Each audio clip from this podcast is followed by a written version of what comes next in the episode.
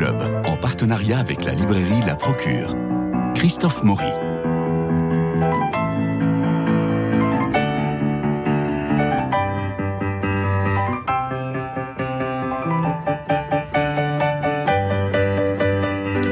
Journaliste, écrivain, hédoniste, sportif, gastronome, gourmand de la vie, prix Michel Déon pour l'ensemble de son œuvre, François Cereza publie le dictionnaire égoïste du panache français aux éditions du Cherche Midi. Mais panache français, c'est un peu un pléonasme, non, François Cereza Bonjour, oui, c'est tout à fait un pléonasme, parce que le panache n'existe pas dans une autre langue. Mais vous n'avez pas de traduction ni en anglais ni en allemand. Pourtant, Churchill euh, en avait. Oui, c'est vrai. Euh, c'est peut-être le seul anglais qui en a eu d'ailleurs. Alors, vous, euh, vous commencez d'emblée en, en, je vous cite, le panache est une maladie française, une maladie vraiment? Bah oui, une maladie, euh, ça remonte un petit peu au Moyen Âge. Souvenez-vous quand même de la guerre de Cent Ans. La guerre de Cent Ans, c'est toujours les Anglais qui ont gagné. Et puis il y a une dernière bataille dont on ne parle pas beaucoup, dont on, on devrait parler, les Français, c'est la bataille de Castillon. Le, on ne nous parle que d'Azincourt. Eh oui, on nous parle de Crécy, d'Azincourt, de Poitiers. Oui. Euh, parce qu'à chaque fois, et où était ce panache français? Ce panache français consistait, pour notamment la chevalerie, les nobles, de foncer sus à l'ennemi en écrasant leur piétail, en écrasant leurs propres hommes pratiquement. Et ils se faisaient accueillir par les Anglais, les archers anglais, qui évidemment les criblaient de flèches. Eh bien, à Castillon, les archers anglais ont été battus par les Français pour les punir, on leur a coupé l'index pour que plus jamais ils ne tirent à l'arc. Alors, Cécilia Duterre vous a lu attentivement, on l'écoute. Qu'est-ce que le panache C'est l'amour du beau, l'exigence d'excellence, le respect du sacré, le sens de l'honneur, la fidélité au sien, à la patrie, nous dit François Cereza. C'est une chanson de geste typiquement française, tant l'histoire de notre pays comprend de personnages de haute volée, fantasques, capables de briser les conventions d'un mot, d'un acte ou d'un refus, et d'enrichir la collectivité de leur gracieuse singularité. On peut retrouver cette attitude, cette élégance, cette grâce dans toutes les sphères de la société dans les arts, le sport, la gastronomie et parfois, même si ce n'est pas légion, en politique. Le panache n'est cependant ni de droite ni de gauche et échappe à tout militantisme. C'est aussi et surtout une façon radieuse d'ignorer la bêtise, de survoler les modes, de se rire du consensus mou, de la vulgarité ambiante et du qu'en dira-t-on. C'est savoir poser un regard de biais sur la société, empreint tout à la fois de lucidité, d'humour et d'espièglerie, car il n'est évidemment jamais question de se prendre au sérieux. Ce serait là, je pense, l'auteur ne me démentira pas la marque d'un manque total de panache. François Cereza nous propose une galerie de portraits flamboyants, incarnant dans tous les domaines cette qualité d'âme qui est la marque des grands, classée par ordre euh, alphabétique pardon, de Jacques Anquetil à Louise de Villemorin, en passant par Brigitte Bardot, Cyrano de Bergerac, Alain Bombard, Coco Chanel, Depardieu, Vercingétorix et tant d'autres. Chacune de ces personnalités a su marquer son temps de sa patte humaine à nul autre pareil. L'auteur croque tour à tour ces différentes figures, illustrant par lui-même, à travers son style ébouriffant, la faconde, l'insolence et le sens inné de la formule qu'on lui connaît, ce qu'est le panache en littérature. En découvrant ces destinées et personnalités hors du commun, on en vient à penser que leur plus grande bravoure aura été de rester fidèles à ce qu'ils sont, en regardant de leur lointain horizon paître et bêler la foule moutonnière. Dans une époque où penser par soi-même est un gros mot, où toute critique, toute remarque décalée risque de vouer celui qui l'aimait aux gémonies, cet ouvrage piquant nous rappelle à l'urgence d'être libre. Merci Cécilia Duterre. Alors dans cette bravo. bravo, dans cette galerie de portraits euh, formidable, il n'y a que cinq femmes. Le panache est-il masculin? Je ne sais plus. J'ai compté, évidemment. Mais bon, ouais, vous êtes vicieux. Non, c'est pas vrai, il y en a 12. Moi, j'en ai compté 12. Ah, j'en ai compté 12, Christophe.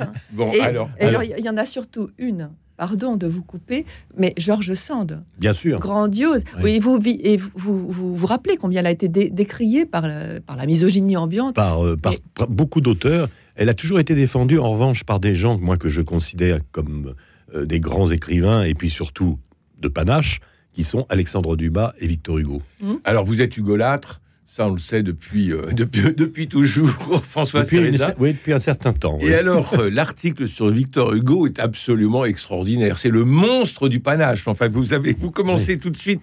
euh, la première phrase est terrible et on sent que vous avez une admiration folle pour Victor Hugo que je partage complètement. Donc, j'étais très content de, de le, de, de le retrouver.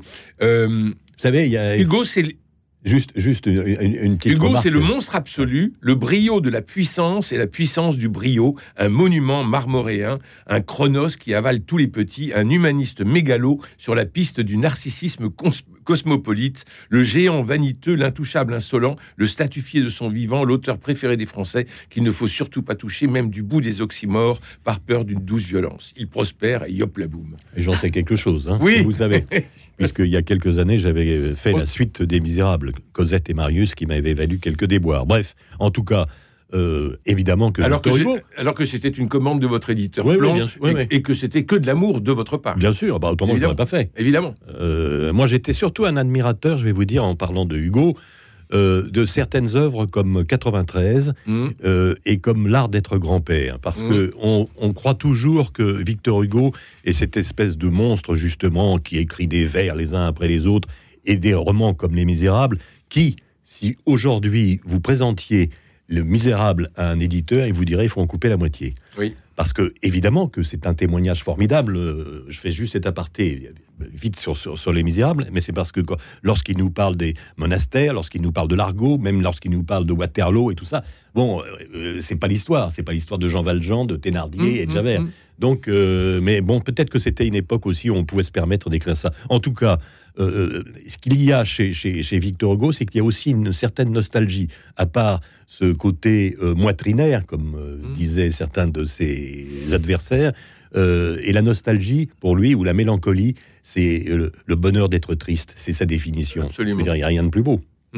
Alors, euh, vous avez, euh, parmi ces, ces portraits, il y en a un qui est épatant, c'est Maurice Druon, que vous avez connu. Et vous savez que quand il est, quand il est rentré à l'Académie française, quand Joseph Kessel, son oncle, lui a euh, donné l'épée de, de l'académicien, lui est arrivé en Bentley. Et alors, il est arrivé, mais alors, tout pétard, enfin, tout était... Et, et, euh, François Mauriac, qui était à ce moment-là le secrétaire perpétuel, dit, il lui fallait pas un siège, il lui fallait un rang.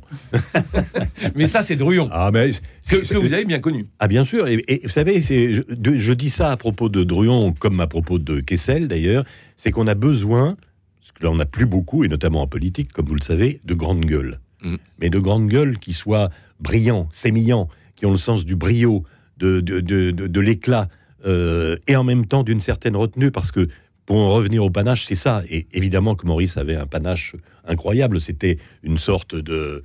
euh, Champagne pour tous. voilà, exactement. C'est- c'est- mais, euh, tout le monde l'a toujours comparé et à cause de la façon dont il se- dont- dont il s'habillait aussi, Mm. parce qu'il était toujours euh, Impeccable. impeccable avec un chapeau, avec une plume, avec une Mm. cape et tout ça. C'était Sacha Guitry euh, puissance 10, quoi, Ouais. pratiquement. Parce qu'en plus, il avait le sens du bon mot, euh, Maurice. On- quand, je veux dire, quand on passait une soirée avec lui, c'est un homme d'ailleurs incroyable parce que euh, bah, moi, j'ai évidemment dîné plusieurs fois avec lui. Il est venu dîner à la maison. Une fois, il est venu dîner à la maison. Il m'a dit Écoute, euh, je, euh, j'ai tué un sanglier, alors j'aimerais que tu me le prépares. Voilà. Donc, j'ai préparé le sanglier. Il est venu, il a bu deux bouteilles. Il a fumé Son paquet. 10, ciga- 10 Ouais. cigarettes, deux cigares ensuite. Il fumait trois paquets par jour. Bon, il est mort à 90 ans. Je veux dire, c'est- c'était une force de la nature. Une force quoi. de la nature. Ouais. Alors, euh, le panache, c'est quand même un truc de droite, un truc de réac, des gens du Tour, des gens d'Ormesson, voire des gens éterneliers qui ne figurent pas dans votre dictionnaire. Mais vous vous arrêtez sur Jean-Pierre Chevènement. Ben oui, je- C'est le, c'est, c'est le, c'est le seul de gauche. Excusez-moi. Non, non, mais je vous écoute. Mais Cécilia. je- j'aurais quelque- je, euh, je parle, vous êtes dans la politique, donc je vous laisse faire la politique, Bon. mais je, je parlerai de quelque chose d'autre après. Allez, oui, oui. Donc euh, Chevènement, bah oui, Chevènement, c'est lui qui a osé dire non à Mitterrand, euh, euh, non à Lionel Jospin euh, à propos de la, Corse, à propos de la guerre. Euh, c'est lui qui a dit euh, à un ministre, euh, ça démissionne ou ça ferme sa gueule. Euh, moi, ça me rappelle autre quelqu'un d'autre qui est dans- aussi dans ce dictionnaire que j'ai là très très bien connu parce que je l'ai pas connu Jean-Pierre Chevènement, je l'ai croisé quand j'étais au Nouvel Observateur, mais euh, qui était euh, euh, comment euh, Maurice Clavel. Et Maurice Clavel, euh, philosophe, résistant, qui était ami d'ailleurs avec euh, Druon au début, puis ensuite ils se sont un peu engueulés à propos quand euh, Drouillon a été ministre de la Culture. Mais je veux dire, moi, je me souviens très bien, j'étais évidemment très jeune quand j'ai vu Maurice Clavel à la télévision qui s'est levé et qui a dit Messieurs les, messieurs les censeurs, bonsoir. Et il est parti. Il est sorti. Mais est-ce que vous imaginez à la télévision au jour un, un de ces logdus qui passe en permanence, qui, qui, qui, qui, veut toujours parler, qui veut toujours tout expliquer Est-ce que vous imaginez une seconde un type disant euh, Je me lève parce que j'en ai assez de vous entendre? Aucun. Ils sont tous à la, tous à la ramasse et ils vont tous à l'abreuvoir. Cécilia. Il y a des personnalités qui sont, euh, euh, que vous avez choisies qui sont très controversées actuellement, comme par exemple Depardieu ou, ou actuellement il est poursuivi, poursuivi si j'ose dire, pour, harcèlement. Euh, Bardot, qui, dont on dit qu'elle est un peu réac. Et vous n'avez pas eu peur euh, de choisir? Enfin, je connais la réponse, hein, mais euh, vous vous faire étrier pour ces choix un peu, eh ben, peu consensuels? mais ça manque pas de panache. Mais de, Depardieu, il est, il est remarquable. Votre, bah, bah, bah, puis Depardieu, en plus, c'est je veux dire, vous faites allusion évidemment à ces, poursuites de viol, d'agression sexuelle, etc. Moi, ce que je considère, c'est l'acteur. Je veux dire, ce qui m'intéresse. Je veux dire, euh, si jamais on parle de Rému, par exemple, on va pas dire que Rému était un avare, alors qu'il était effectivement avare, pingre, avare à tondre les œufs, comme on dit en argot. Donc, euh, non, ce qui m'intéresse, moi, c'est. C'est-à-dire que Depardieu n'est pas un ami. Depardieu, je le vois au cinéma, comme vous. Et quand je le vois au cinéma, que ça soit dans Cyrano de Bergerac, dans Uranus, ou dans d'autres films d'ailleurs qui sont beaucoup plus intimiste. C'est un formidable acteur et rien n'a été facile pour lui puisque il venait de, de, son Berry natal. Il bégayait en plus quand il était et, quand il était jeune, il bégayait. Mm. Il a fallu qu'il apprenne tout ça. Donc euh, moi j'ai de l'admiration pour les gens qui sont partis de pas grand chose parce que ça me fait penser aussi à mon grand-père, euh, excusez-moi là aussi de faire cette allusion, mais je veux dire, si j'ai commencé ce livre, c'est un petit peu grâce à mon grand-père paternel, qui était italien, et euh, qui, lorsqu'il y a eu la guerre de 14, euh, s'est engagé dans la Légion garibaldienne, euh, en même temps que cet écrivain italien dont le nom m'échappe, qui a écrit La peau et Caput Malaparte. Malaparte, oui. Malaparte. et puis ensuite, en 1915, quand enfin l'Italie est rentrée en guerre contre l'Allemagne et l'Autriche, parce qu'il bah, il a été versé dans la Légion étrangère. Et il me disait, enfin il me disait, c'était pas à moi qui le disait, mais il disait à ses enfants, à ses petits-enfants, toujours une chose, euh, merci la France. Je vous cite, pour savoir, il faut apprendre. Internet et le smartphone ne suffisent pas. Apprendre, au fond, est la base même de l'assimilation et de l'intégration. Apprendre, c'est se retrouver. Proust écrit dans La recherche du temps perdu, l'adolescence est le seul temps où l'on est appris quelque chose. Quand on aspire à devenir français, on essaye d'apprendre le français. L'école république forme des citoyens en même temps qu'elle crée l'identification à la nation, que l'on soit blanc, noir, jaune, café au lait ou de toutes les couleurs.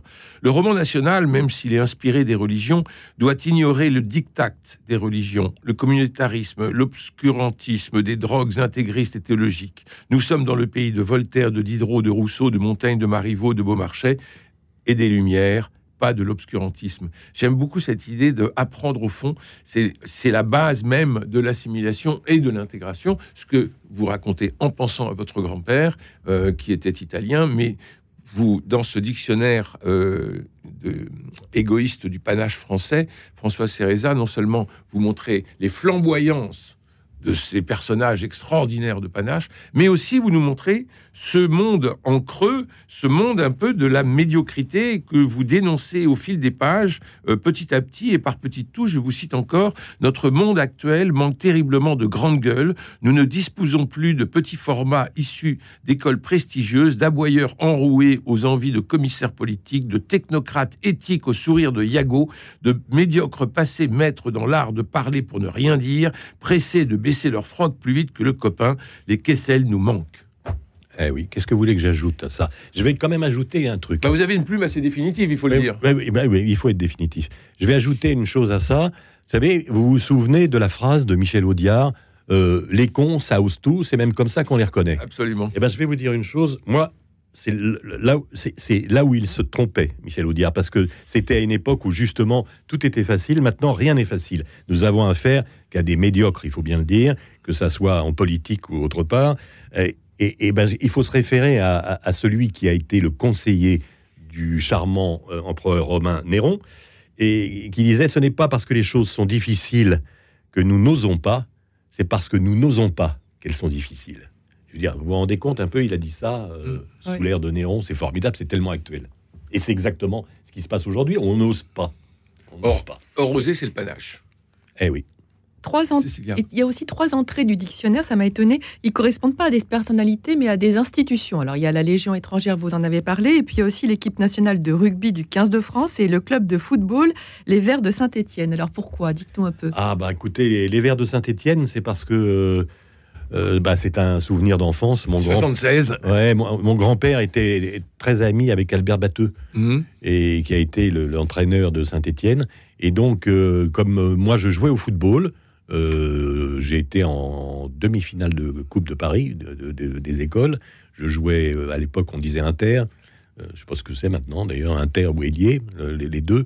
Et il m'avait dit, ah ben tiens, je vais te faire plaisir. Et il en a parlé à Albert Batteux. Et je suis parti dans le car avec les Verts de Saint-Étienne, parmi lesquels il y avait Robert Herbin, Aimé. Jacquet, Mécloufi. Mm. Ah non, ça c'est après. Ah, c'est après. Ah bah, moi, je, ouais, Herbin et Aimé Ah oui. Jacquet, c'est des gens qui ont le même âge que moi maintenant. Mm. hein. ils ont 68, 69 ans, donc ils sont, ils sont âgés. Mais ça a été la grande époque euh, de Saint-Étienne, parce que euh, avant même Rocheteau, Mm. euh, parce que Saint-Étienne, s'il n'y avait pas eu, je crois, l'équipe des Verts, il n'y aurait pas eu le, championnat du monde gagné par la France. Je veux dire, ça a été un mouvement incroyable parce que c'était, euh, il n'y avait pas d'argent évidemment en jeu. C'était pas comme maintenant quand on voit ce désespérant Paris Saint-Germain qui fait venir des stars à la noix qui font rien du tout, euh, sinon gagner 100 millions par mois. Euh, il y avait Et on une chantait, envie, il y avait une envie de, de ce qu'on appelle de mouiller le maillot. et on chantait. Allez, qui c'est les plus forts Évidemment, c'est les Verts. Ouais, allez les verts, allez les verts, tout simplement. oui. Et l'équipe de rugby, bah, évidemment, parce qu'ensuite, après le foot, j'ai joué au rugby au PUC, euh, bah, pas très longtemps, mais suffisamment pour aimer ce sport, qui évidemment est très différent du football, qui va pas puiser dans, dans les, dans les mêmes sources populaires, mais tout simplement pourquoi? Parce que si vous jouez au football, vous pouvez jouer dans une cour de récréation. Si vous voulez jouer au rugby, dans une cour de récréation, c'est pas possible parce que c'est un contact physique euh, très fort, évidemment. Alors, il y, a- il y a toujours cette définition, je crois qu'elle avait été reprise par, par Blondin. euh, ce sont, euh, des- ce, ce sont des, des- des gentlemen, euh, les, les rugbyman, alors que les footballeurs, ce sont plutôt des voyous qui, Ouais, c'était ce qu'on disait. qui, ouais, qui, qui font, qui pratiquent un sport de gentleman, alors que le, le- le rugby, ce sont des gentlemen qui pratiquent un sport de brut. Mm. Bon, euh, Cécilia, vous avez encore Euh, non, c'était pas sur le, sur le, livre, mais sur les institutions. Mais sur le panache, en fait, Euh, vous êtes aussi le créateur, donc dont on l'a, on l'a, on l'a redit, de, de services littéraires, cette revue, et c'est un petit peu le canard enchaîné en fait de la littérature, dans la mesure où ce qui caractérise le journal, c'est, c'est le ton très engagé des, des articles et euh, on- voilà les, les, les critiques littéraires qui, qui osent avec panache euh, dire les livres qu'ils n'aiment pas, même si ces livres sont célébrés justement dans le petit milieu euh, germano-pratin. Et je me disais oui. que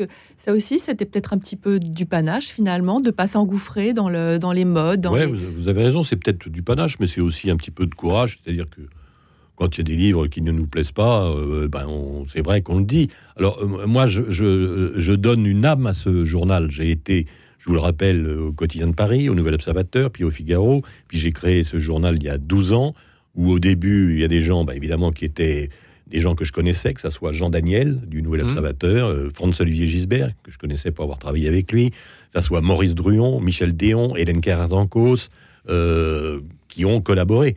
Et au début, quand j'avais toutes ces plumes prestigieuses, je pense aussi à Yann Kefelec ou à Jean Vautrin, etc., tout- quand j'ai eu toutes ces plumes euh, prestigieuses, ben, ça, ne marchait pas. Et puis d'un seul coup, j'ai eu un petit coup de, de, de- de pouce euh, de, de la télévision, comme quoi la télévision aujourd'hui, c'est vraiment la maladie actuelle, mais oh, maladie d'amour hein. qui est utile. Et euh, grâce à Pascal Pro, et euh, le, bah, le journal a fait un bond, et maintenant on, on- on se débrouille. Voilà. Et, et- et je crois que c'est un journal qui est, qui est apprécié de par son ton, de par les articles qui sont courts et qui en effet sont empreints pour certains d'un peu de panache, ce qui n'est pas toujours le cas dans la presse actuelle. Je reviens au dictionnaire égoïste du panache français, François Céréza, que vous publiez au Cherche Midi. Euh, vous parlez de vo- votre ami Bernard Loiseau, ce qui vous permet aussi de montrer que la gastronomie est une question de panache. Et vous avez ce paragraphe que je trouve terrible, mais qui saisissant et qui, euh, qui ouvre à la, à la méditation. Je suis un, optimiste qui doute, s'exclamait-il. Je l'aurais préféré pessimiste qui ne doute pas, il serait encore parmi nous. Ce sont les optimistes qui se suppriment, pas les pessimistes. Ceux qui ont de l'entrain, de la gueule, de la folie, de la générosité, de l'éclat, ceux-là n'ont pas peur de franchir le pas. Leur folie pleine de mélancolie les submerge. Ils se tuent dans l'instant alors que quelques secondes plus tard, ils auraient éclaté de rire. Le problème, c'est qu'il y a eu l'instant, la folie du panache. Puisqu'il ne m'aime pas assez, je me supprime, dit Alain Leroy dans Le Feu Follet, partisan d'une esthétique de l'authenticité. Bernard, c'était le drieux La Rochelle des fourneaux. Le suicide, c'est la ressource des hommes dont le ressort a été rongé par la rouille. Ils sont nés pour l'action mais ils ont retardé l'action. Alors l'action revient sur eux en retour de bâton. Le suicide, c'est un acte de ceux qui n'ont pas pu en accomplir d'autres. Bernard faisait le clown, mais il doutait sans cesse. Il était à la fois hérétique et homme de foi. Magnifique. Hmm. Bah, écoutez, c'est euh, c'est le panache tragique. Oui, oui, c'est moi ça. Je veux dire, en plus, bon, c'est toujours facile de dire ça, mais on ne peut jamais prévoir. Je pense à ce Bernard Loiseau et j'ai un, ami de classe qui s'appelait Bernard aussi, et qui lui s'est pendu. Mm. Et avec qui on avait fait les 400 coups, qui était un costaud, une sorte de Portos. Et c'est ce que je dis à propos de Bernard Loiseau, on le croyait Portos, il était Vatel. Oui. Et voilà, et Vatel, comme vous savez, était un grand cuisinier qui s'est suicidé. Oui, ça s'est mal fini. Euh, il y a un trio aussi dont, vous n'avez pas parlé, Christophe, euh, Rochefort, Noiret et Marielle. Alors c'est grandiose, ce portrait-là, surtout ces trois ensemble. C'est une très bonne idée d'avoir mis ensemble, évidemment, c'est logique. Mais alors, c'est racontez-nous. Ben, c'est parce que c'est la tournée des Grands-Ducs. Euh, oui, c'est ce film qui m'y a fait penser. Et il se trouve, là aussi, j'ai eu de la chance. Moi, j'ai bon, il y a Belmondo, hein, évidemment, dans le truc. J'ai connu Belmondo à la fin de sa vie, grâce à un copain euh, de, Stanislas, parce que j'ai été au collège Stanislas comme euh, le général de Gaulle mhm. et comme euh, Edmond Rostand. Oui. Et comme Barbet d'Aurevilly, il y a beaucoup de gens qui ont été au collège. Et donc, ah, ce... les élèves, c'est un, ouais, ouais. Ah et donc ce c'est un beau botin. Ouais. Et donc ce copain, euh, Patrick, était kiné, et c'est lui qui a été le kiné de Belmondo quand il a eu ce, son AVC. Son AVC. Donc c'est lui qui me l'a fait connaître, et par la même occasion, les autres larrons qui faisait partie de la bande. Sauf que, quand même, en ce qui concerne Jean-Pierre Mariel, ah, ah, je l'ai connu, moi, parce que j'ai eu un accident devant les Invalides. Je revenais en deux chevaux tard, puis il y a un type qui m'est rentré dedans. Je, suis sorti, j'ai attrapé le type, je voulais le taper. Il y a Jean-Pierre Mariel qui était là, parce que j'avais là le. Oh là là, mais qu'est-ce que vous avez fait? C'est incroyable Et c'est lui qui donc euh, m'a assisté. Je suis allé à l'époque à l'hôpital Laennec qui euh, existait encore et euh, j'ai été raccommodé, etc. Et je suis devenu non pas ami avec Jean-Pierre Mariel, mais admirateur de Jean-Pierre Mariel. Et, surtout, euh, eh ben, on s'est revu ensuite deux ou trois fois, notamment. Chez Belmondo. Euh, notamment, non, pas chez Belmondo, pour l'anniversaire des 80 ans de Jean Daniel au Nouvel Observateur, où il était en bretelle. Euh, il a dit Ah, ben évidemment, je me souviens. Eh ben, avec cette voix formidable. Et il dit Excusez-moi, j'ai une envie pressante. il a disparu. je ne l'ai pas revu. Bon, il, faut dire qu'il a eu euh, Alzheimer euh, ensuite, et ça a été très difficile. Mais ces trois personnages, je veux dire, ils ont bercé nos, nos, nos, jeunesse cinématographique. Oui, oui. alors, c'était la bande du conservatoire, parce qu'avec Crémer, il y avait. et puis. ils étaient tous dans la même classe avec Claude Rich. Non, mais ils sont indissociables. Claude Rich, qui a, été un, qui a été un copain de mes parents. Donc, lui, lui, lui je l'ai très, très bien connu. Alors, pour ceux que. Pour les auditeurs qui ont beaucoup aimé, parce que je sais qu'il y en a, le film Vaincre ou mourir, eh bien, euh, il faut se reporter à l'article sur euh, Charette. François Athanas Charette de la Conterie, où vous racontez l'histoire incroyable ah euh, de Charette, qui va être le patron des Chouans, qui va complètement... Des Vendéens des Vendéens, qui va soulever, qui va soulever la Vendée. Et alors, alors là, là c'est du panache. Hein. Ah bah écoutez, ce, personnage est incroyable. Rien ne le prédisposait finalement à, à, devenir le, le, chef de la rébellion vendéenne, il n'a jamais été véritablement le chef de la, de la, de la, du soulèvement vendéen, parce qu'il y en a eu beaucoup d'autres. Comme vous savez, euh, il y a eu Stofflet, il y a eu La Roche-Jacquelin, euh, et tous ces gens, comme par hasard, ne se sont jamais entendus. Mm. Mais lui, il a su tirer son épingle du jeu, parce qu'il a été finalement le dernier résistant. Euh, Bonaparte disait beaucoup de bien de lui, d'ailleurs. Il a dit Ici, j'avais euh, eu besoin d'un officier à mes côtés, euh, j'aurais pris évidemment. Monsieur euh, de Charette, merci infiniment François Céréza pour ce dictionnaire égoïste du panache français publié aux éditions du Cherche Midi. Et euh, c'est un régal de se promener dans ces pages. Merci beaucoup Cécilia Duterre. merci à Jean-Paul Lérine pour la réalisation, à François Dieudonné pour l'organisation des studios, Louis-Marie Picard et Camille Meyer pour le partage sur les réseaux.